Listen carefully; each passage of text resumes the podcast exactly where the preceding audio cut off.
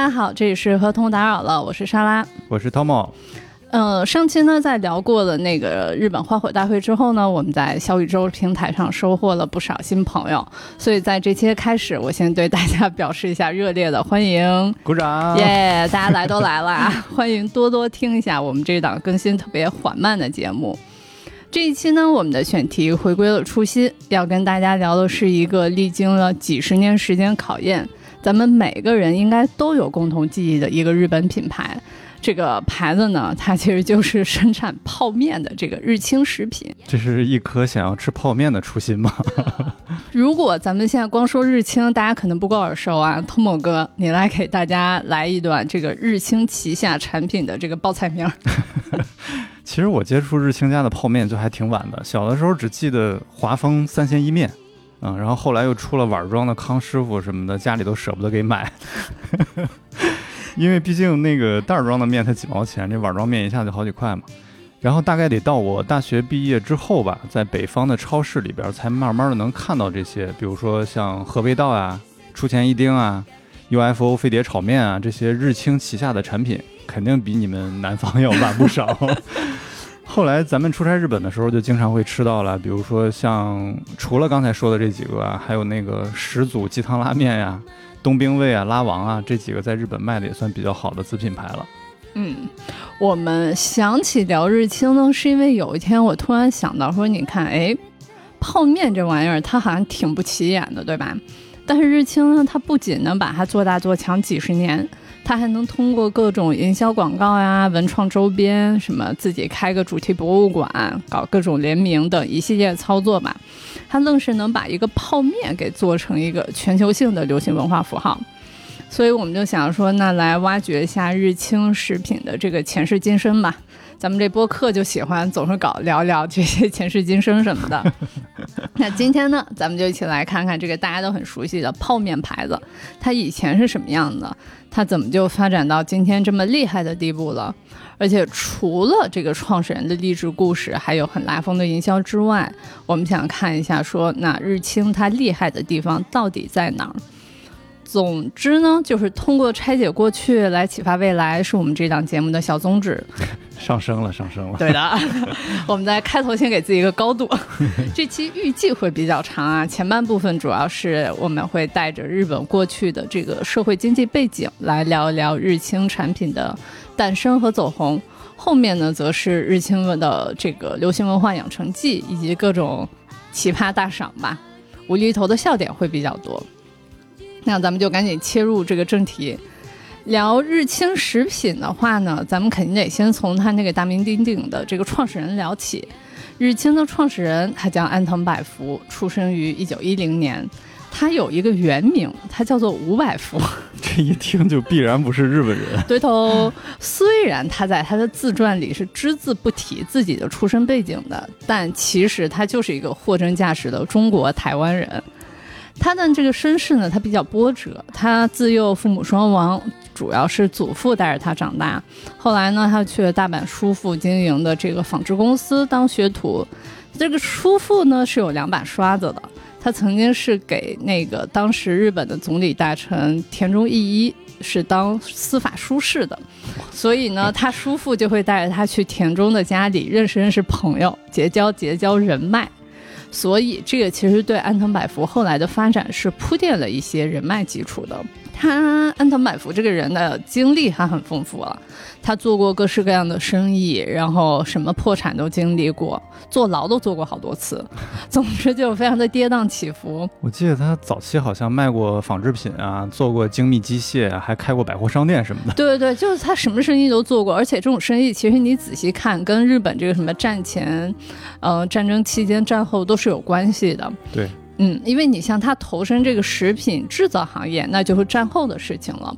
因为现在咱们前面在华三安治那期就聊过嘛，在战争刚刚结束的时候，大家没有住所、没有衣服、没有食物，民众都处于极度缺乏营养的状态，所以他在战后呢就投入这个食品制造行业，他的目标就是想办法说给大家补充点营养。他一开始是做那种什么拌饭素的提炼。从什么鱼啊、动物骨头里啊提取一些动物蛋白出来。这听起来就跟那个泡面里边那个粉包差不多意思。我当时就是靠这个粉包来理解这个的，他这个生意的，哎，特别逗。他一开始他一度还想着说从水煮青蛙里面提炼出一个还行，就好可怕。然后呢，这个时候我们回到啊，这个营养品它确实是一个生意的方向，但其实当时这个食品行业呢，其实是有一个更具前景的创业方向的，就是对小麦制品的开发。因为日本在战后它开始经历这个稻米的短缺，所以战后不是美军占领嘛？美军占领的期间呢，美国它就将大量的小麦以所谓的食物援助的形式倾销到这个日本。于是就其实相当于就是一边构建这个救世主的形象，一边闷声发大财，真是鸡贼啊！对的，关于这段历史的细节，我可以推荐本我个人很喜欢的书，叫做呃是那个世纪文九出品的，它的全名叫做《拉面：国民料理和战后日本再创造》。这个书名我已经敲在 show notes 里面了，因为本期我们的播客会经常引用到这本书里面的知识点，所以我们在开头也算是做个 reference 吧。说回小麦，就眼看着美国有这么多的小麦，它运到了日本。当时主管民众福利的这个后生省是头疼的要命的，毕竟日本人嘛，大家都是习惯吃大米的，对小麦的接受度不大，不知道该咋整。那如果你换位思考一下，假如这个时候你是一个商人，你能在这个小麦制品上做出点文章来，那你这个生意的前景就好的不可想象啊。当时呢，这个后生省的这个死脑筋主要还停留在推广面包上，就是这个外国人给的面粉，然后外国人拿去做面包，然后日本人也就跟着去做面包。对，有样学样，厉不厉害？但是安藤百福他更厉害，因为他巧妙地抓住了一个点，就是这个面包它是舶来品，它不是传统的亚洲面食。你像咱们之前在尾道的时候就那期就说过嘛，说战前的时候拉面就已经是一种有一定基础的国民食物了。对，也是台湾人带过去的嘛。对的，所以呢，安藤百福他就很厉害，他顺着这个小麦和拉面的思路，就琢磨起了这个什么对速食拉面的这个研发。嗯。日清公司在早期的广告里边也把这一点用上了，就是他在里边说安藤先生更想用小麦粉制作日本人熟悉的这种食物，然后就是把情怀各种拉满。对，安藤先生真的是个很会讲故事的人。然后反正就根据日清的这个官方叙事来讲呀，后面的故事就是什么，他在自己家那小破屋里头潜心研发，然后呢有一天呢，他老婆做天妇罗的时候，哎，来灵感了。想到这个拉面呢，可以通过油炸的方式来提升口味啊什么的，于是他就在一九五八年，哎，速食拉面就被安藤百福发明出来，并且投入这个市场了。其实日清的官网上明确的写着，就是安藤百福发明的这款鸡汤拉面呢，是全球首个即食面，也就是方便面。但这个说法其实是很有争议的，就是因为在一九五五年的时候，日本已经有一家叫做松田产业的小公司就推出过类似的产品，然后还有证据表明呢，就是这个工艺最早的发明者也是一个台湾人，叫张国文。后来是安藤百福呢从他那儿把这个专利买过来的。就是这这块争议其实蛮大，但是没有办法，你看历史它就是由胜利者来书写的，对吧？对，而且刚才那些也都是传闻。对的。所以呢，在一九五八年，这款速食鸡汤拉面投入市场之后，它立刻就畅销了。正式营业才两年，公司的日产量就达到了一百二十万包。天哪，在那个年代真的是好多呀！一天要生产一百二十万包。咱们对这款拉面肯定没什么印象了，但它的复刻版应该很多人都见过，就一小小一袋儿，然后上面写着什么始祖鸡汤拉面。画着很可爱的小鸡，有好几年，主要是那个新垣结衣做代言。哇哦，大家的老婆。对的，这个十包装上的始祖，指的就是一九五八年最初诞生的这一款产品。它的这个火爆有多重因素啊，除了那个商业经营的这块的门道之外呢，首先它这个发明。即食面这个泡面这个发明本身，用现代话来讲，它就具备了一个爆款的潜质嘛，对吧？嗯，其次呢，它当时在包装上面也是下足了心思的。你像它初代的外包装上会使用罗马拼音，这就会一个那个日语的 chicken 拉面，对，它就会显得很有美式的形象嘛。同时呢，上面还会写着什么体力、营养之类的字眼，相当于就会突出产品的功能。但是呢，这里面我觉得最有意思的还是说日清它如何利用当时的这个媒介来扩大自己的知名度。咱们知道这个它诞生的是一九五八年，对吧？嗯这个时期呢，越来越多的日本家庭里是开始出现了电视机的。当时社会上就会有昭和时代三神器的这个说法，我们当时在日本杂志那一期也聊到过，嗯、就这时候家里面大大家家里慢慢会有电视机、洗衣机、冰箱这些东西，而其中呢，电视机又是最有中产家庭意义的。就是只要你们家客厅里能放一个电视，你家肯定就是标准的中产家庭了。所以在一九五五年的时候，黑白电视普及率还不到百分之一，到了一九六五年，十年的时间，普及率飙升到了百分之九十，就相当于基本家家户户都有电视了呗。嗯那这个善于搞事情的这家日清呢，他就立刻开始行动，他开始赞助这个电视节目。他们最初选取的两档节目呢，都是以这个年轻族群来为核心受众的。一九六二年，就是第一个泡面诞生四年之后呢，他们开始赞助了一个叫做《世界上最大的谜题》这么一个电视猜谜节目。这不就是我们的开心词典和幸运五十二吗？哦，还有以前有一个什么电影是叫什么《贫民窟的百万富翁》啊，对对对，也是这种。对他这个一九六二年的节目呢，就是一百个参赛者夺取一百万日元的奖金。这个节目很快在日本就成了全日本收视率最高的节目。你想想，如果你要赞助了这样一档节目，可想而知它对你的品牌传播和销售的这个拉动能有多厉害，对吧？而且这个节目它还被评为了最佳青少年电视节目。也可以说，它从侧面就反映出这档节目，它完全是俘获了都市妈妈们的心的。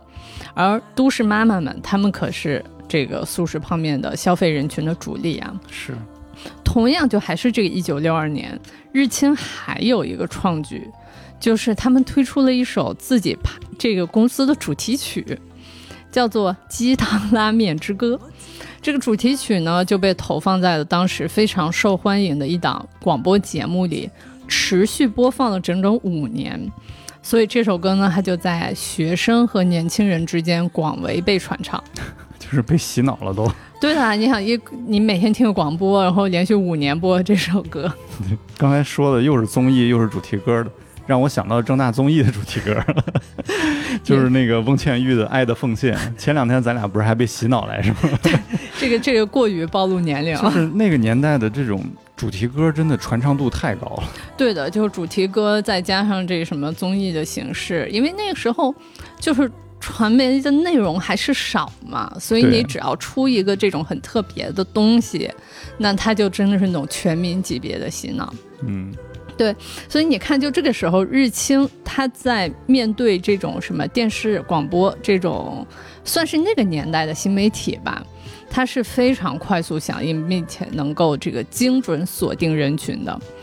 除了这种对电视广播的投放之外呢，他们的广告制作投放也真的很厉害，可以说每一步都充满心机啊。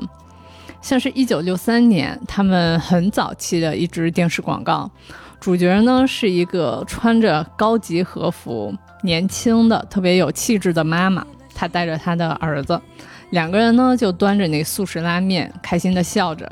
然后电视那广告字幕上写着很亮眼的“ 赖氨酸”的字样。这个广告传达出来的感觉就是，你看，有钱人家的妈妈都会放心的让自己的小孩吃这种有营养的食物，对吧？如果你是个年轻妈妈，然后你看电视广告，哇，这个很有感染力的呀。我觉得这也算是方便面这个品类一直面临的一个问题吧，就是防腐剂啊，然后没营养啊，这些都是家里人不愿意让你吃方便面的一个原因。对，这个这个市场的切入点完全不一样，因为在日本市场里，它切入的时候就是按营养来切入的。然后呢，你像它这个第一个广告之后，他们锁定的年轻妈妈，对吧？他们的广告开始针对这个单身的年轻男子发力了。有一个广告就叫“单身汉”，穿着白背心的这个男的，一个人在公寓里准备开始享用这个速食拉面。他这个广告基于的其实就还是在日本最传统的这种男主外女主内的性别分工嘛，男人在外面赚钱，女的在家维持家务做饭。而如果你是一个单身汉，你没有老婆，巧了，速食拉面它可以像老婆为你做饭一样。来给你提供食物的营养，这不就是传说中的见人下菜碟吗？对。然后你看，他们收割了这个妈妈跟单身汉之后呢，下一批的广告受众又精准到了老人。一九六六年的时候，广告名字就叫做“我孙子爱吃”，主要呢就是为了给乡下的老人们一个购买速食泡面的理由。这个。根据界面新闻有一篇文章给到的数据啊，说是这个阶段的日清食品，它每个月花在广告上的费用是超过两千万日元的，请注意是每个月都要超过两千万日元。而一九六零年呢，日清集团的营收大约是十五点四亿日元。它的全年广告投放成本相当于差不多占据了它营收的百分之十五点五，在那个年代，就感觉这几个数字都不像是那个年代能产生出来的。反正反正这个这个数字已经超过了我这种数学盲的想象，已经各种亿什么的。对。然后这些大型的快消品牌往往都是这种新媒体的尝鲜者。我记得同时期的美国，麦当劳也是在一场橄榄球比赛中场休息的时候。播放了整整两分钟的广告，因为这个比赛两大转播商的唯一的赞助就是麦当劳，所以在相对销售低迷的这个月份里边，麦当劳营业额也是能大幅上涨。然而这个比赛呢，就是后来的超级碗。想象一下，在现在超级碗你要播两分钟广告，什么样的体验？什么样的价位啊？对的。所以就是你看，像日清这样的公司，它当时除了 TVC 以外呢，它还很善于砸钱搞这种大手笔的促销活动。线下对线下活动非常厉害啊！到一九六五年，有三个月的时间，他们每天送五百个人，每人一千日元现金。这个活动的报名人次是高达了一百六十万人的。送现金啊，谁不愿意？每人一千日元，对吧？而且他这个活动特别逗，他宣传海报就特别直白，说的就会明面跟大家说：哎，我们现在面临着这个激烈的竞争啊，我们要争取更大的占有率，所以呢，我们要把这个钱拿出来送给我们这些宝贵的消费者，感谢大家的支持和帮助。然后送钱，这个很显然，这个活动肯定是爆火，对吧？送完钱成功了，那后面他们又开始送欧洲旅游，送什么彩色电视电视机，就我就想到咱们小时候各种 抽奖活动，嗯，其实都是这种感觉嘛，只不过他们发生的更早一些，是在六十年代。而且六十年代就搞欧洲旅游，真是大手笔。对，但而且那个年代。就是竞争也确实非常激烈，就跟咱们当时聊花森安治那会儿一样。嗯嗯。你刚开始做杂志，你做的东西好，瞬间就会有很多的这种假冒伪劣冒出来。对的，所以他们就非常直白，就是直白告诉大家，我们现在竞争很激烈，然后我就直白的砸钱。对，你们占我。然后哎，砸中了。这个时候，咱们现在已经说到了这个六五年了。这个时候的这个日本社会上，它其实是在接二连三的经历了。神武景气、盐户景气、奥林匹克景气、伊奖诺景气等一系列这个非常景气的高速发展期。日本呢，它现在跟战前、跟战争刚刚结束的时候已经完全不一样了。高速发展这么多年之后，日本的这个整体的国力、人民的经济状况，包括精神面貌，它都发生了很大的变化。这些变化呢，当然会被安藤百福这个非常厉害的人快速捕捉到。并且体现在日清的产品上。第一个变化就是一九六六年的时候，鸡汤拉面它开始换包装了。它不再使用之前的这种罗马拼音啊，也不会再着重于强调营养等等，因为这些都已经不是这个时代的日本人那么看重的了。然后呢，两年后，也就是一九六八年，日清又开始推出了咱们现在都很熟悉的这个出前一丁啊。出前一丁大家都知道，它包装上是一个穿着江户时代工人服的小卡通人物，叫青仔。然后呢，它这个产品强调的就是酱油汤底的日式风格，包括你看它这个产品的名字就是日语嘛，对吧？出前一丁，它的意思是速递一份，所以跟最早那个鸡汤拉面的那个商品包装相比，可以说出前一丁这个产品，它就是在总体调性上做了一个非常显著的和风的转变。就是经历了崇洋媚外，然后开始寻找自己的民族荣誉感了。对了，就是日本社会，它这种它又特别宏大，然后又很细微的变化，其实很好玩的。就我找到一段傅高义作品里面的一段话，我觉得可以从这段话里得到一些印证吧。他那个原文里说的是说，我们在一九五九年时认识的日本家庭，他们非常渴望学习美国。我们邀请六个家庭来我家参加小派对。他们却一门心思的只想了解美国人的生活。十年之后，他们依旧对此非常感兴趣，但那种迫切感已经消失了，因为他们已经掌握了西方生活的本质特征。就傅高义在这里说到这种日本人对美国的这种感兴趣但又不迫切的国民心态，我我觉得真的很微妙。就你仔细想想，那个回想一下出现一丁包装上那个青仔，嗯。这小孩儿他是穿着江户的服装，脚踩着木屐，对吧？嗯。但他是个黄头发的仔呀，他脸上还有雀斑啊，他不是一个日本小孩啊，嗯，他就是一个美国小孩儿，然后他穿着就是江户的日本传统的服装嘛，所以我觉得青仔这种在。日本和美国之间似是而非的这种暧昧的状态，你要是细想起来，它就很有意思的。而且这个形象还就这么一直延续下来了，到现在还是这样。你到现在他就是一个黄头发小孩，特别逗。哦，出前一丁它推出之后呢，一九七零年日清它又增加了田舍荞麦面和拉面家族这两个产品。这两个产品呢，它光从名字上，它就反映出了当时日本人口的这种城市化。有越来越多的人从家乡离开，然后日本本身是大家族嘛，但是因为这种城市化，大家族的关系在不断的减弱，就是这些产品的名字就能反映出这种社会现象。所以当时在做广告的时候呢，日清还会配合日本那会儿就盛行一种什么乡间游的风气，做一些故里旅游的广告之类的。就咱们在这里稍微做个小总结，就是。你想从美式风的鸡汤拉面到江户风的出前一丁，从最初强调营养到现在他们突出乡愁，就是从产品设计到营销，我觉得日清的站位已经超过了一碗泡面本身啊，他有点把自己塑造成了一种问题解决方案商的这种感觉。对，真的是，就是他提供的不光是泡面了，他就是完全是解决社会问题的一种方案。以前给大众提供这个食物营养，现在给大家提供来自家乡的这种情感的召唤。对啊，就是你想日清它这种，我觉得它这种不是通过制造或者激化社会矛盾来获利的方式，嗯，它是这种始终顺着这个社会的趋势生长，一直是对社会有利的这种发展方式。我觉得可以被认作是这家公司它能够成功的一个很深层次的原因。它是顺着社会发展在走的，嗯，嗯，我们现在又回到这个在天使荞麦面和拉面家族诞生的七十年代啊，这个七十年代呢，同时也是日本社会进入所谓一亿总中流的年代。我觉得经常听东亚观察局的听众应该会对。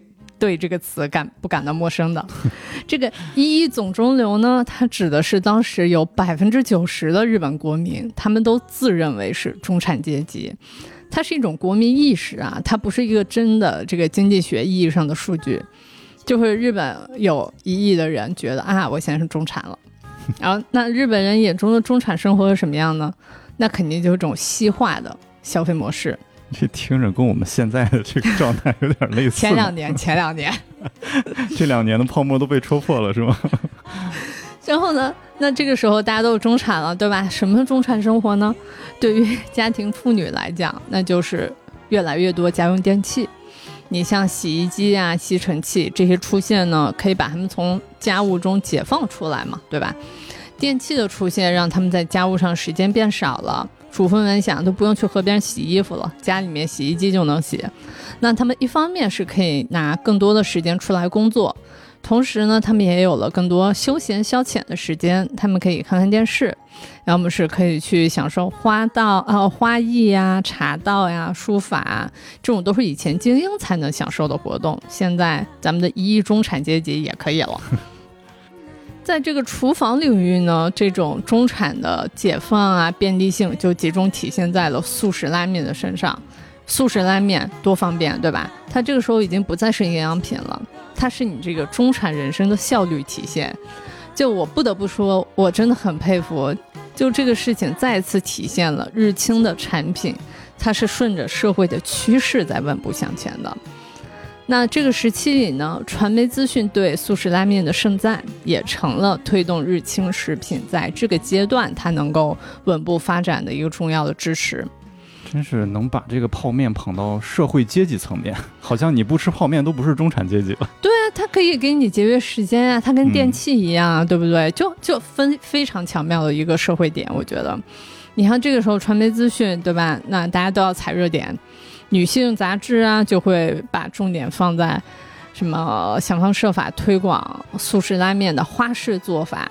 敲个蛋，放点什么午餐肉之类的，会搞各种食谱供大家学习参考，就跟咱们现在一样嘛，就把吃泡面这事儿给塑造成了一种生活方式。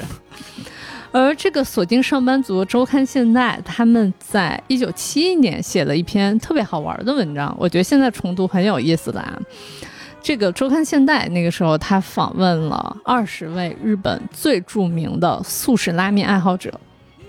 这其中包括一个是明星医师兼登山家，叫做金井美智子。他说：“当我从事登山活动时，素食拉面就成了不可或缺的必需品。没有其他食物比素食拉面更能引人瞩目的了。更重要的是，素食拉面让我强烈的感受到了这是一道日本料理，而我是日本人。你看这个。”家国情怀都上来了，对吧？是 然后知名散文家北杜夫这个特别逗，他说：“我真的已经上瘾了。最近我每天都要吃两次素食拉面，凌晨一点一次，三点再一次。我一度觉得自己是着了魔一样在吃素食拉面。就是抛开当时的那个环境来说的话，真是亏他说得出口，而且听上去太惨了。我觉得听起来好没有营养。是啊。”但是也能看出来，就是泡面真的是引领当时的潮流了。对，就是深入人心嘛，就跟咱们对泡面的感受完全不一样。对。然后这篇文章的受访者里面，我觉得最瞩目的莫过于当时的这个外务大臣是谁呢？是福田赳夫。他后来当上了内阁总理大臣，而且前些年他儿子福田康夫嘛，也当过这个内阁总理大臣。他们是日本政坛上非常难得的父子党首相。你看，就这么一个那么重要的政治人物，他同样给速食拉面做背书。他说：“速食拉面是我最喜欢的食物之一，我隔三差五就会吃。速食拉面最棒的地方就是简单不复杂。”要是加了蔬菜或者肉类，尝起来会更美味。这不是废话吗？就你看这些话，你放到现在来看，除了特别逗以外，我觉得就已经能看出，在这个阶段啊，七十年代这个阶段，速食拉面它变成了一种有影响力、有话题性的存在了。它开始从开头最简单的这个消费品，它开始被慢慢的塑造成了一种。脱美的日式的和风的标志，而在日清的下一个产品诞生之后呢，这股力量它开始彻底的成了这个席卷全球市场的狂浪潮。这个下一个产品呢，就是风靡全球、人尽皆知的 Cup Noodle 了。但在中文语境里面，它有和味道和开杯乐两种翻译。我不知道大家习惯管它叫哪个名字，你们可以在留言区跟我们分享一下。就是有一种说法是说，在香港和华南市场是叫和味道的，嗯，然后在华东呢叫做开杯乐，所以如果大家不介意的话，也可以在留言的时候告诉我们你们所生活的地区。对，就反正就这个名字，这个中文名字真的困扰了我很久。我觉得好，就有一些朋友就管它叫开贝乐，然后我从小因为我在南方长大，它好像就是叫和味道，所以接下来呢，我就要开始管这个 cup noodle 叫和味道了。前面咱们说到和味道是全世界人尽皆知，我觉得这个说法真的一点也不夸张，因为截止到去年，也就是和味道诞生五十周年之际，它的全球累计销量突破了五百亿碗，而它上一次里程碑还是在二零一六年，当时是四百亿碗，也就是说，在咱们觉得没啥人吃泡面这段时间里。从二零一六年到二零二一年，和味道的全球销量增加了一百亿碗，天，这个数字吓死我了。全球才多少人呢？这个和味道的发明动机呢，就是很简单，安藤百福他想把速食拉面出口到欧洲跟美国，但老美们他显然。不可能是用什么碗啊，用筷子来吃拉面，对吧？所以安藤百福他就搞出了这种用杯子装着，里面搁一小叉子，倒进去就能用热倒进去热水就能吃的这个杯装泡面。这也就是二十来年的时间吧，日本就从进口美国的小麦被美国人赚钱，然后变成了现在你要出口泡面去赚美国人的钱，就还挺让人感慨。回头很厉害。嗯，这个和味道呢，它从诞生之际，它就充满了明星光环啊。它的那个外包装设计师是大阪世博会，七零年那个大阪世博会啊，不是现在不是现在那个可吧？对，它的这个外包装设计师是七零年那个大阪世博会 logo 的设计师。你想，毕竟它是所谓的全球首款杯面，日清这么会搞事情的公司，它肯定是要给你整点花活的。嗯。到了一九七一年九月，这个和味道这个小泡面，它开在东京银座的伊势丹百货进行了首发。就为了推销这么一个杯面，日清公司它当时每周日会在银座这样的地段搞封街促销活动，而且当时他好像是在日本第一家麦当劳门前办这个活动。就是，反正他办活动就是阵仗非常豪华，而且你看这个选址就很有心机，又是什么麦当劳，又是银座，对吧？嗯。所以他们一度创下过四个小时卖出两万杯的战绩。我靠，真变态！当时呢，促销员会把试吃的杯面送给在银座逛街的这种潮人们嘛，并且还会用镜头来捕捉记录这些路人发现泡面可以边走边吃的那种惊讶。毕竟能够用杯子吃面这事儿，想一想，其实还是挺震撼的。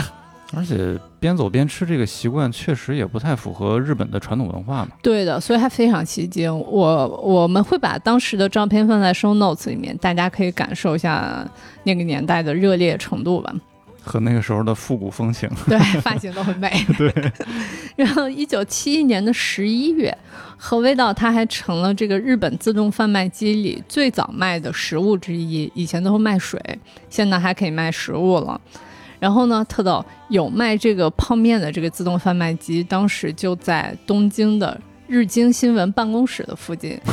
你就就每次看他们的选址，我都觉得小心思特别拉满，就想鸡贼了，简直吸引媒体的注意。嗯，然后你看，咱们前面说了这么多，但是热闹归热闹，何味道在一开始是没有受到全国人民的瞩目的。主要的原因之一呢，就是它的定价不是很亲民。当时这么一杯是一百日元，是普通泡面的四倍。而且和拉面店里面的拉面相比，差价格差不多是拉面店的一半。就你想想，喝味道小好一杯，就这么两口，啪，一百日元没了。但你如果花两百多日元，你也可以在拉面店里面踏踏实实吃饱喝好。嗯，所以在产品刚推出的时候，和味道其实没有成为立刻成为爆款的。那即使放到现在，和味道也比其他方便面会贵一些。对啊，就是两口就没了嘛。是。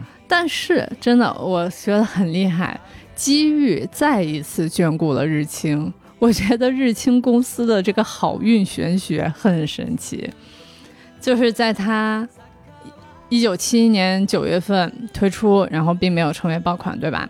但是到了一九七二年的二月，日本发生了一起特别著名的浅间山庄事件，这是一起由日本新左翼激进学生团体联合赤军他们搞的一起人质挟持事件。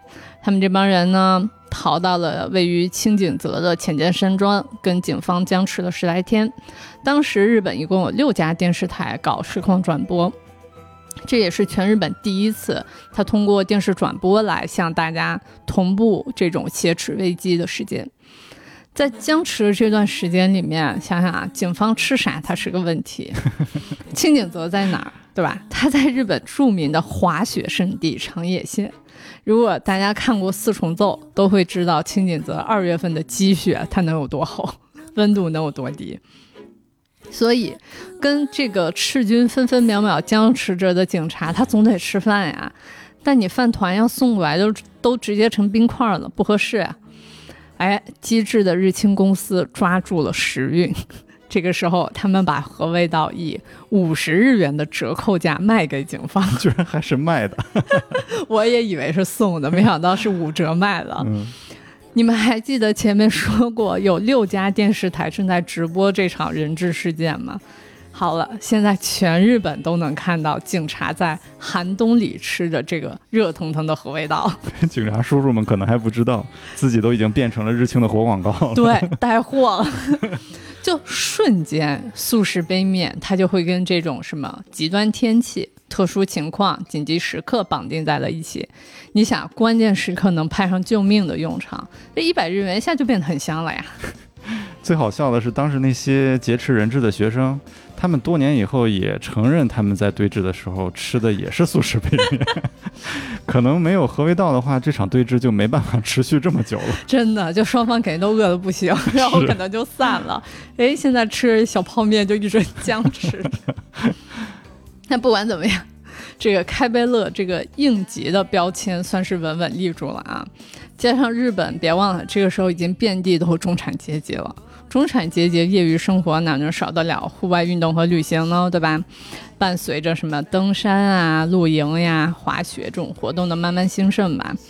我真的，日清公司它可以说是它再一次在这个合适的时机发明出了合适的产品，踩着社会和生活方式的这个红利扶摇直上。有一种说法是把核味道的发明比作是在 iPod 发明之后又出现了 iPhone 一样惊人。想一想呢，是有一些些贴切。这款 iPhone 一般的泡面，它在营销上面当然是做足了功夫。这个我们后面会专门拿出一整块完整的时间来讨论和味道它是怎么成了这种全球皆知的流行文化符号的。就这里，我只简单罗列一下有谁给和味道拍过广告啊？日本明星里面的话，木村拓哉、AK 四八这种就不用说了。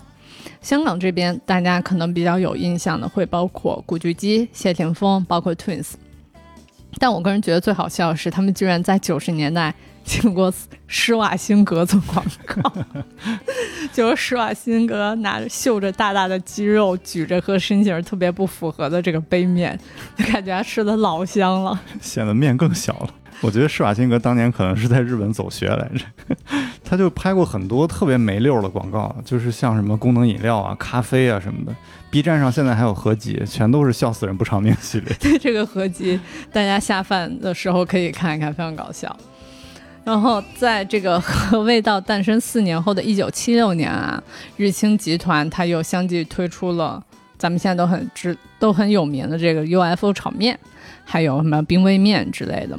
然后到了一九九二年的时候呢，他们又推出了拉王系列产品，就是开始往这种更高端、更品质的方向推进了。再往后的话，可能两千年之后的二零零五年，可以算得上是日清这个产品研发上的一个 milestone 了。虽然这一次他们开发出来的产品离咱们普通人非常远，但意义很厉害，因为这一年呢，太空版的鸡汤拉面被发明出来了。这个日本宇航员野口聪一带着这个泡面去了国际空间站，成了世界上第一个在太空吃即食面的人。然 后特别好笑是在二零二零年的九月份，这个太空方便面的产品线口味壮大到了七款。除了最初的鸡汤拉面，还推出了什么和味道的口味。然后这七款里面还包括了野口聪一他点名要吃的太空版 UFO 炒面。我看了一下，野口聪一他最后一次上太空是二零二零年的十一月，搭乘的还是马斯克他们家那个 SpaceX 的载人一号。我估计他当时就美滋滋的抱着那个 UFO 炒面上的太空。UFO 起名的时候，估计也没想到有一天真的会被带上太空。对你这么想想，其实真的还挺炫酷的。那我接着来说一下这个日清的流行文化符号是如何养成的吧。就是现在外卖这么便利，再加上这几年疫情，大家也知道这个影响是非常大的。国内的这个方便面销售额是不断的在下滑。再看看人家日清，就是这一系列的产品卖的又贵，然后每年还刷新这个销售的数字，这跟他多年来专注细节的这种营销方式是分不开的。其实前面在介绍日清发展史的这一部分里边，我们也 Q 到了很多营销手段了。我再来从设计细节上补充一些。先来揭晓一个世纪营销大骗局，就是为什么方便面一定要泡三分钟？嗯因为三分钟才能泡熟呀，难道不是吗？这其实不能算是原因，它是决定了三分钟之后才产生的一个结果。其实一分钟就能泡熟的这个泡面，很早就做出来了，很简单，就是把这个面条再做细一点就好了。而三分钟呢，其实是安藤百福在最早的研发和推销过程里边，给消费者设立的一个心理门槛，就是人在面对食物的时候，等上三分钟之后，心里的期待值能够达到最高，然后胃口也会变好，吃起来呢就会更快乐。所以这个大家奉行了多年的规则呢，只是一个心理学上的一个技巧。当然，营销也不是硬推啊，就是那个日清的竞品有这么多，要想这么多年卖高价，然后还屹立不倒，就是它的营销得打到消费者的这个心坎儿里边。比如说，从普通的袋装泡面，然后发展到带餐具的这种杯面，然后再从杯面的这个易撕盖儿，再到这个 UFO 拌面里边特有的这种出汤孔，这些都是营销的策略，但是也是能让这个用户体验确实能够提升的一个细节。比如说，昨天我还因为撕不开这个电池包装，我自己还生了一顿气。就是电池包装背面其实是留了一个撕口的，但是一撕就碎，撕半天这个电池也拿不出来。嗯，对。但是你要回想一下，就感觉开杯乐那种，哎，我怎么开始说开杯乐了？就是感觉和味道，它好像就就特别好，一撕就打开了。然后 UFO 主要它那个出汤孔真的太厉害了，是，就绝对烫不着非常注重这些细节上的一些设计嘛。而日清呢，就是很喜欢死磕细节，而且能够磕到点子上的。比如一九六五年的时候呢，他们发现市场上的这些同类产品啊，开始出现一些因为食材过期，然后导致消费者中毒的新闻。安藤呢就决定在所有的这个日清食品上全部标明制造日期。这个举措呢，就在日本催生了食品保质期的这个概念，也让他自己的产品在整个品类都不受待见的这个时候，他就能脱颖而出了。再比如和味道的包装上，大家应该都记得，就是在杯沿和杯底呢有两条履带状的这种金色的图案，这个就是日清为了满足欧美的这种市场审美，特意让设计师参照西式餐盘上面的那种纹样来设计的。因为和味道最早发明就是为了打入欧美市场嘛。同时呢，这款图案沿用了五十年之后，它也成为了日清独有的一个位置商标，然后也是一个标志性的一个视觉记忆点。杯身的设计呢，其实看上去普普通通，就是一个倒梯形的一个圆柱嘛。然后它一是为了方便消费者抓握，然后也是上宽下窄，让这个面饼啊正好能够卡在中间儿，底部能够预留出空隙，这样在物流运送的时候啊就不容易破损，而且倒热水进去的时候，它能让这个热气双面对流，让面饼呢均匀受热，就是各种小心思。然后面饼的制作呢，也有各种小心机，就是你仔细看的时候啊，这个面饼的上方面条比下面要更稠密，然后越往下越稀松，这样就可以让这个热水倒进去的时候一气儿冲到杯底，然后面条呢再由下而上逐渐的变软复原，我的妈呀！我要一会儿我就去买一个，我看一看。充满了各种玄机。对，就是一个泡面不起眼的泡面，里面有这么多什么各种物理学原理在里头，是吧？对。我再说一好玩的事儿，就是日清甚至专门成立了一个叫 Product X 的一个部门，它专门用来研发吃面相关的一些创新产品。但是因为它的关注点呢非常的细节，就是细节到整条产品线都散发着一种无厘头的气质。它的第一款产品呢是一个叫鹰燕的一个叉子，就是吃面用的叉子，但是它号称能降噪。怎么降噪呢？降的是什么噪呢？就是它的上面是装了一个收音用的麦克风，它会探测这个用户吃面的声音，如果你吸溜的声音过大。它就会向手机的这个 app 发送信号，然后你的手机就开始播放悠扬的音乐，它会盖过你吃面的声音。神经病！这就是传说中的用魔法打败魔法。还有一款呢，是专门用来吃 UFO 炒面的这个容器，它的个头很大，长得有点像个塑料锅，它可以把 UFO 的这个碗整个都套住。但是它唯一的用途呢，就是在倒汤的时候。通过震动让这个碗里边的菜叶子不会粘在碗盖上。虽然听上去特别的蛋疼，但是这个吃面的噪音和粘在碗盖上的菜叶子，都是资深的日清粉丝日常会碰到的实实在在的困扰。这得多资深！所以人家根本不用咱们去担心它的销量。这个叉子卖将近一千块人民币，这个容器呢是二百五十块。都是一上线就被预定一空的，就这玩意儿它是卖的是吗？不是概念品，不是拿出来逗乐的，不不会恶搞了。是，我不理解，我大为震撼。当然，这个日清铺天盖地的这种创意也不满足于产品本身，就是它的触角不停的会延伸到广告啊、影视啊、周边啊，甚至打造自己的旅游景点，这些都让日清就是能成为日本社会中不可忽视的这种流行文化符号。众所周知嘛。日清是一家被泡面耽误了的广告公司，就无论是 B 站还是 YouTube 呢，你搜索日清广告，你就会瞬间掉进这个创意的无底洞里边，你就根本无法自拔。他家的产品线非常多，广告系列呢就会更多，每个系列呢还都恨不能做成连续剧。我跟莎拉也是边看广告，然后就一边下单了日清的各种泡面，根本顶不住啊，朋友们，不信你试一下。我们会把一些广告的链接放到收 notes 里边，然后出坑之后呢，请在评论区秀出你的观后感。一般的泡面广告啊，都在拼命的展示自己的汤汁有多浓厚，面条有多劲道。说到这儿，脑子里是不是已经有画面了？但是大家又不傻，大家都知道，就是吃过泡面的人都知道，泡面的广告跟食物的区别到底有多大。所以呢，日清就不走寻常路，他用这种。近乎神经病的这种脑回路呢，打造了非常魔性的这种传播效果。它不仅趣味性十足呢，然后还能打造出差异化的这个品牌人设，让消费者真的是过目难忘。比如中国吃客比较熟悉的这个 UFO 飞碟炒面，你听这名儿就好不了了。它的广告真的是玩出天际，整个就是一个日本沙雕文化和冷笑话的一个大拼盘。这里边有外星人啊，有不明生物啊，还有时空穿越啊，就看完之后，你的理智可能就会冒出来大喊：“这跟泡面有什么关系啊？”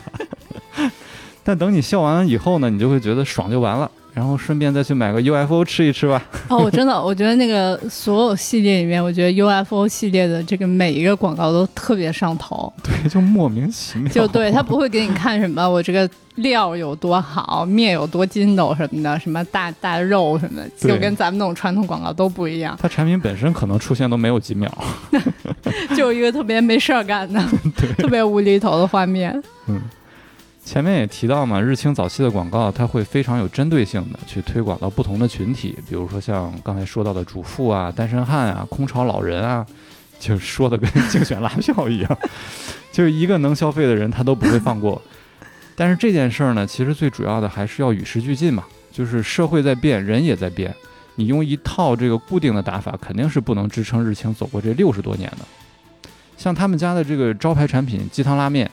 吉祥物呢是一个小黄鸡，叫做 Hyoko 酱，就是一个非常可爱乖巧的人设。然后在这个复刻版进入市场之后呢，它的代言人都是这个最萌童星芦田爱菜啊，呃，大家的老婆新垣结衣啊这一挂的。虽然相对比较传统啊，但是真的是可爱到让人无法抵抗。你想象一下那个画面，就你老婆微笑着跟你说：“这个面欧一西真好吃啊！”你怎么可能不买呢？买它，话不多说，只有买它。但是呢，就是后来这个系列在推出一款魔鬼辣的新品的时候，这个小黄鸡摇身一变，变成了一个丧系的青年。他不仅画风同步了，就是成人的这种身高，然后还非常生动地演绎了当代社畜就是这种大把大把的崩溃时刻。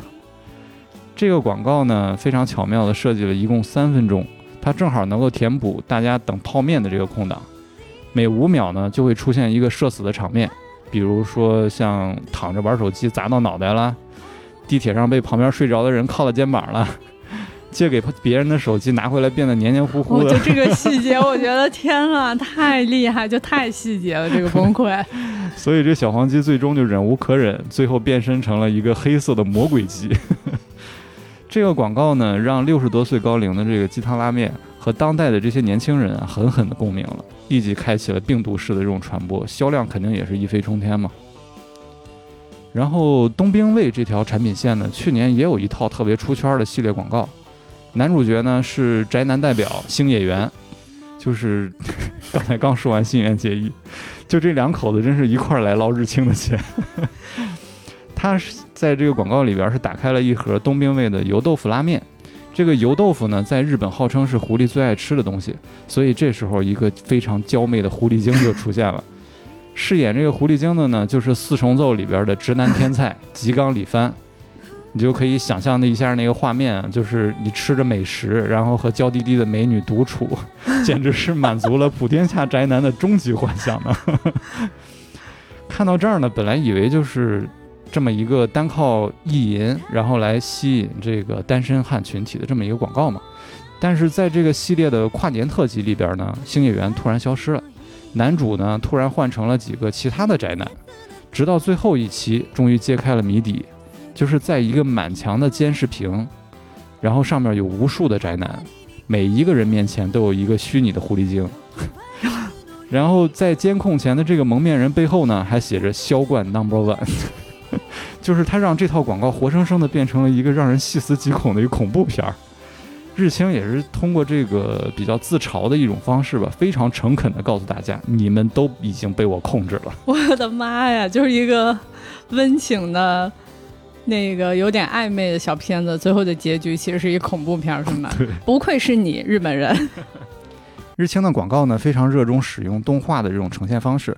而且跟二次元的这些知名大 IP 们也经常搞联名嘛，然后像大家熟悉的动漫《银魂》《海贼王》《鬼灭之刃》《进击的巨人》这些其实都有涉及。然后游戏领域里边也包括有《最终幻想》啊、FGO 这些。他甚至呢还开发了自己的一个 AR 泡面娘恋爱游戏，然后他把拉王这个品牌下的几款不同口味的泡面全都变成了妙龄少女。妈呀！然后，总之呢，就是他通过这些联名，他不断去笼络各个年龄层的这些年轻人。一般的这种 IP 联名，大家都能想象出来，就是让这些动漫里边的经典角色，他捧着个这个产品，然后露个脸儿就完事儿了。但是这种方式又怎么可能会让日清满足呢？比如这个何味道跟海贼王联名的这个 Hungry Days 系列，就是日清先拿到了这个版权，然后他不是去找原作者尾田荣一郎。而是破天荒的去找了另一位也是比较知名的漫画家，叫八之内英策，然后他是在原来的人设基础上进行了再创作，然后他把这些路飞啊、索隆啊、乔巴这些经典角色从大航海时代拉回到现代的高中校园，然后他是打着一种青春啊、热血的这些幌子，然后就重现了一些原作里边的经典场面，然后这给粉丝呢就是打造出一种平行宇宙的感觉。就是有一种非常全新的一种感动吧，然后这种方式啊，完全拉高了 IP 联名这个类型广告的一个门槛儿。动画的制作水准其实比那个 One Piece 的这个原作还要精良。我这个听完之后，我都已经恍惚了，我以为你在给我讲一个漫画，不是在给我讲一个泡面的广告。然后还有新海诚的动画电影《天气之子》，它在上映的时候，日清也去给它做了联动。他先是借用这个动画内容推出了一系列的广告，这个就是大家能想象中的嘛。然后他还强行蹭了导演名字的一个热点，大玩谐音梗，推出了一款叫新海诚的杯面。新呢指的是新款包装，海是海鲜泡面，诚是诚意满满，神经病，实在是太会玩了。这个王建国看了都得喊一声师傅。也就是刚才举的这些例子，就是精准戳中年轻人趣味点的这些个广告，让日清在二零一七到二零二零年连续四年都创下了日本国内销售的新高。在海外市场上呢，日清也不断的在搞文化输出，比如说它的这个英文版的网站首页，一打开就会出现一个满屏非常酷炫的动画广告，它是用日本古老的武士道结合现在的嘻哈呀、涂鸦啊这些元素。重新包装了安藤百福发明泡面的那个过程。日清在这个代表自己品牌门面的广告里边，选择武士这个日本文化的代表元素，它不仅是想体现日清在日本的整个的这个品牌地位，也是能看出它全球化战略的一个野心。武士文化呢和现代文化的这种碰撞，确实也能给全球的消费者一个非常强烈的记忆锚点，就一下子这个高度就拔高了。而且武士这个形象，他们也是用了好多年了。嗯嗯嗯，那个系列，而且让武士说英语啊什么之类的，那那个系列也挺好看的广告，就他们家广告多好看，大家随便看不会踩雷的。对，说完了广告，我们再说一下影视吧。就是在我们做花森安置那一期的时候，看了一部叫《当家姐姐》的陈年剧，没成想这一次的选题又对应到一部，这就是安藤英主演的《万福》，也被翻译成《泡面之王》。然后 N H K 的这个晨间剧呢，它是从一九六一年开始做的，它其实跟日清是差不多的这个创立时间，也就是刚才说到的那个电视媒体刚开始盛行的那个年代。然后这两家呢一同携手走过了六十多年之后，日清的故事终于被搬上了晨间剧的舞台。这个剧呢是以安藤百福的妻子仁子为主线，然后重现了安藤百福一家的生活，然后还有日清的这个创业史。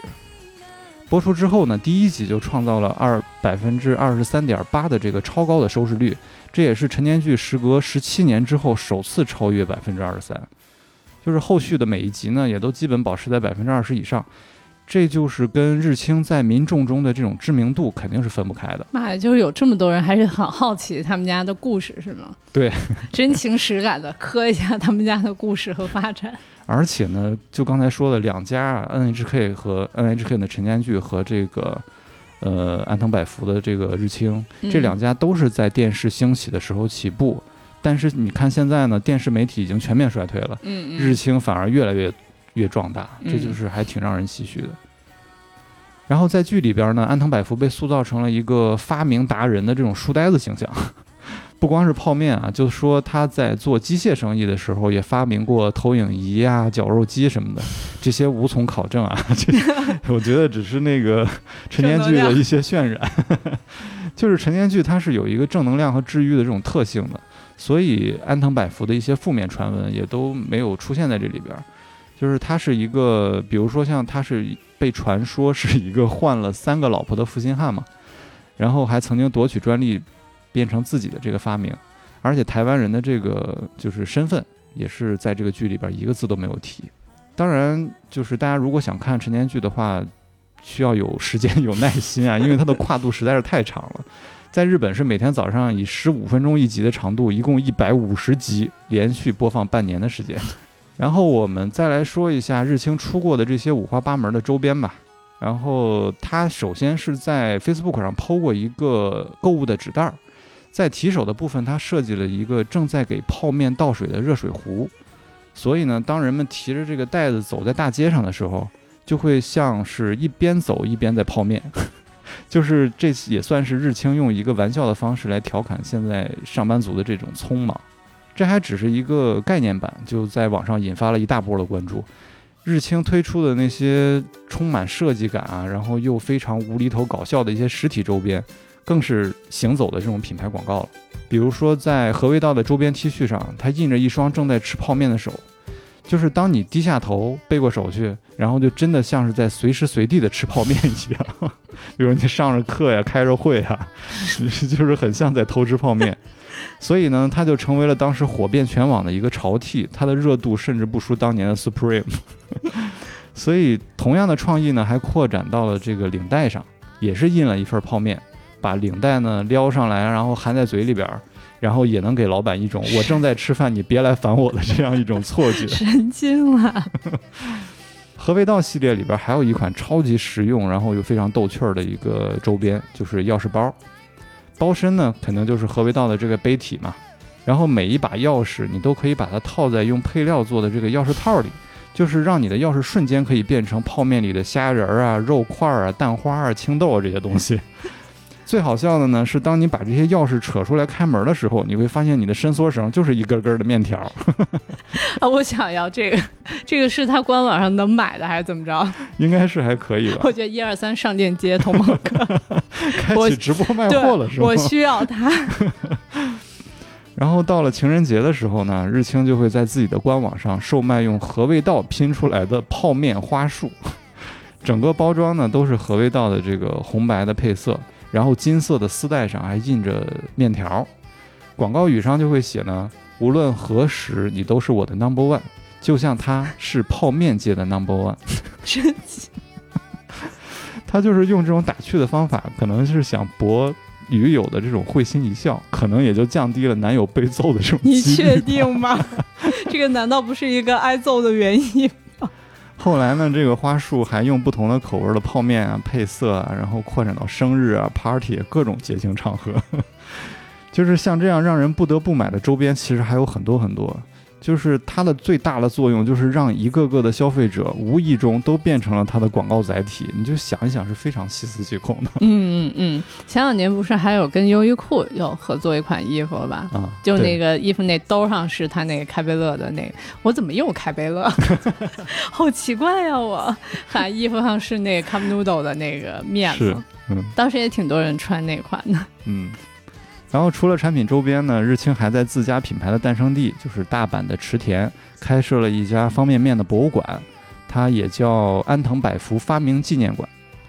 一进门呢，你就能看到一面按照这个年份排列的巨型的泡面墙，通过它你可以了解到日清的整个的这个发展史，然后里边还重现了安藤百福当年发明泡面的小木屋，然后复刻了整个的发明过程。最让游客感兴趣的，肯定就是还是。合味道的这个定制体验馆，你可以亲手制作一款属于自己的合味道，从贩卖机上买一个标准款的这种杯面盒，然后画上你自己独家的定制包装，然后选择自己喜欢的口味啊、配料啊，然后最终组装成一份这个独一无二的纪念品。哎呀，这个是我前疫情时代最后悔的事情之一，就是因为就总觉得他在大阪特别方便嘛，就在那儿他又不跑，我就一直没有去。总有总会有机会去的是吗？哎，没想到呀。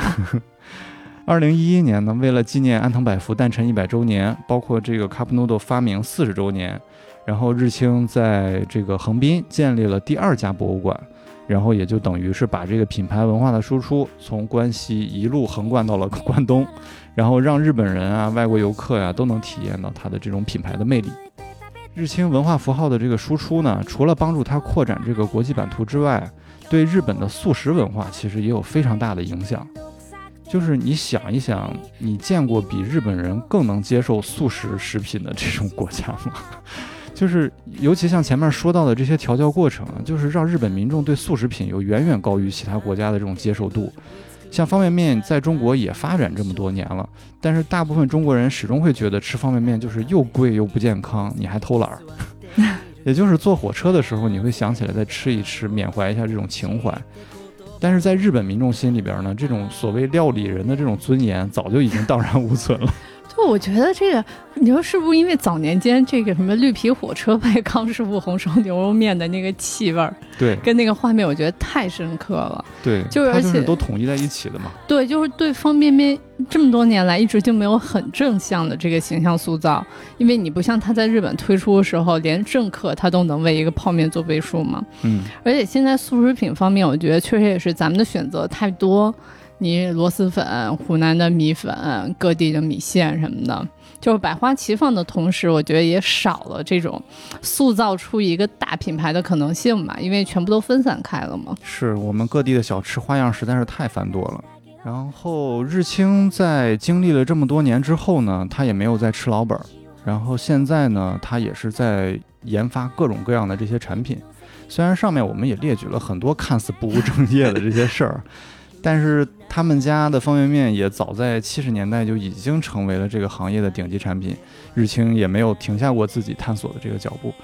在去年和味道迎来它五十周岁生日的时候，全球已经累计推出了两百种口味了。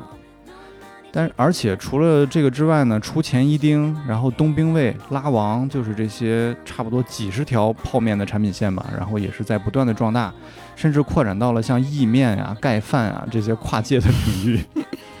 而且它每年总共会开发出一千五百多种新口味出来，每年是吗？对每年一年千五，就是虽然每个品牌下边能成为常青树的，基本上也就是三种左右，但是这也是因为日清一直在挖掘这个流行热点，然后尽量去涵盖每个人的这种个性化的需求，然后最终才能沉淀出这种销售长虹的这种经典款。随着社会上对健康饮食概念的这种追求吧，然后那个日清也在有针非常有针对性的开发对应的这种速食品，比如说减盐百分之三十，然后降糖百分之六十，依然能保持美味的这种和味道，然后给面条里边加入维他命啊、矿物质啊、膳食纤维啊，十几种营养成分的这种 Only Noodles 系列。然后包括添加氨基酸这种能量饮料成分的这种能量拉面，然后还有给这个男性专门补充蔬菜摄入的这种贝吉塔杯面。七龙珠里边的贝吉塔知道吗？对不起，我没有 get 这个点，是我冒犯了。就是真的是花样多到令人发指的这种地步。所以这就又回到了最初的起点，回到了那个研发，又回到了营养的那条线上。是。历史就是一个轮回。然后作为全球知名的这种大企业嘛，它可能也要在环保的方面去展现一些自己的这种手段。然后去年的世界环境日呢，日清官方在推特上发文说再见了所有的封口贴纸，它是抛弃了和味道杯盖上沿用的三十七年的这个透明胶贴的设计，把原来的单开口贴纸呢改成了双开口的固定。然后当你把这个杯盖掀开啊，你就会发现里边印着一只流着口水的猫脸，然后这个双开口呢正好是它的耳朵。泡面的时候呢，你只需要把两个猫耳朵往下压紧，然后它的密封效果跟原来这个杯盖贴纸的作用呢是差不多的。掀开之后呢，就是你泡完了之后，掀开之后你还能看到这个猫脸上大汗淋漓的一个非常治愈的画面。就是只是这样还不够，这还不够吗？都已经这样了，还要我们怎么样？肯定是买它，还有啥不够呢？日清呢还在这些猫猫杯面里边隐藏了百分之六的藏狐的彩蛋，救命！就是刺激大家疯狂去购买，然后去刷藏狐嘛。然后就跟我们小时候吃小浣熊的水浒卡就是是一个概念的。到它。对。然后这个新设计除了无底线的卖萌之外呢，主要还是为了保护环境。就是废弃这么一个这么小的一个贴纸，可以让日清每年减少三十三吨的塑料用量。除此之外呢，日清还推出了一个叫“二零三零年地球食物挑战”的环保计划，从整个生产的角度上，就去提高整个企业在环保上的价值。这么大的名会呢，肯定不只是停留在二氧化碳减排这方面嘛，它还得去采购可持续来源的这种棕榈油，然后包括大幅度降低用水量。提高它的包装材料的回收率，甚至呢，在实验室里边自己去培育牛肉，就是活生生的自己造肉出来。它的目标呢，就是在二零三零年让用料的这些浪费和废物的这些总量减少百分之五十。为了扩大方便面的这个影响力，日清还牵头成立了世界方便面协会，版图呢从亚洲一路扩展到欧美。就你打开这个协会的官网首页的时候，你就会看到一碗非常大的泡面，而这个碗呢就是地球，就是地球就是一碗方便面，对，就真的是司马昭之心，就是生怕别人不知道他是要占领全球的。这个会长呢，自然就是日清的现任 CEO 嘛，安藤百福的儿子安藤宏基。然后协会设立的不同的会员等级呢，也都控制在日清的手里边。像我们熟悉的康师傅啊、统一啊、金麦郎啊这些品牌，其实都是他的会员。就像协会的这个 slogan 一样，“Noodle as a planet”，日清还在继续他统治全球的这种野心。妈呀，我又想到前面那个可怕的广告了，有点细思极恐。真的是。就就这一期的功课做下来啊，我发现我对安藤百福和日清真的有两点特别大的改观。一个就是因为我之前真的看过很多那种把安藤百福塑造成什么励志形象的文章，鸡汤文是吧？对对对，巨多，什么战胜逆境啊，创造奇迹什么的。嗯，因为他是四十八岁发明泡面嘛，他还有一句鸡汤格言说：“人生永远不会太晚。”我走到发明成功的这一天，花费四十八岁月是十分有必要的。就我觉得，这个鸡汤励志的标签，一方面它确实掩盖了它那些有争议的部分啊，就像咱们开头说过的原创啊，包括你看日清这个名字，它本身就碰瓷儿了当时的另外一个面粉巨头叫日清市面粉公司嘛。嗯。那其实这些都很正常嘛，咱们不可能用纯洁无瑕的视角来审视过去的人和事。但其实另一方面，我觉得啊，我其实是认为鸡汤标签弱化了安藤百福这个人厉害的部分。嗯，就你想一个人他得多厉害？他能才他才能在这个每一个时代、每一个不同的国民状态的阶段，他都能做到稳稳的接住时运啊！时代的运气每一次都能接住，真的很难。这绝对不是运气的问题。对啊，这不是说你有点鸡贼，或者说你政府里头有一哥们儿，你就能自然而然做到了。嗯，就这也是我对日清产生。改观的这个来源所在，因为一直如果咱们从表面上来看日清的发展的话，它就可以看作是一种营销上的成功嘛。但是我觉得它营销背后这些产品的研发以及它和时代的关联性，其实是更为紧密且深入这家公司的发展基底的。就这也是我们想做这期内容的原因嘛。就我们希望能够通过做一个这样的简单的梳理，来向大家展示出这样一个所有人都熟知的品牌，它是符合了什么样的这个时代的脉络，所以它才能一步一步发展到今天呢？就是我持的观点，就是爆款它可以是一种机遇，但做品牌它就是一场马拉松，你得要穿过一个又一个的时代的周期。并且始终符合社会对这个产品的需求，或者包括某种情绪上的期待，你才有可能说真的沉淀下来，然后被大家当做是一个品牌。嗯，我也是在找资料的这个过程里边，也顺便吃到了很多安藤百福的瓜。就这个人的一生真的是争议不断，就是说的好听点儿，像你刚才说的，就是他善于抓住机遇；说的难听点儿，真的就是鸡贼。不过，即使是真有其他人比他先发明了方便面，也不见得能像他像他这样，就是一步一步的把方便面真正的推向全世界。这确实是一个很牛逼的本事。更让我触动的呢，还是日清在设计细节上的这些追求吧。就像刚才说到那些脑洞大开啊、花样频出的这种创意上的这种尝试啊。他看似非常大胆无厘头，但其实他也是对自己的这个目标群体观察特别入微，再稳准狠的把这刀扎下去的。风靡全球的这种营销风潮，也绝对不可能是闭着眼睛孤注一掷啊，然后就就能换回来的。无论是日清的广告还是产品，我觉得都得有一种精益求精的这种工作习惯和品牌特性，你才能真正让它这么多年站在船头屹立不倒。那最后呢，就是希望后面也能看到日清更多的这种创意产出吧，就是希望它能继续来刷新我的审美和认知。好的，那我们这期哇超长的一期，真的是就要结束了，我们去吃点泡面补一补。对，让我倒倒气儿。好喽，去吃鸡汤泡面喽。那这期就这样喽。好，拜拜。が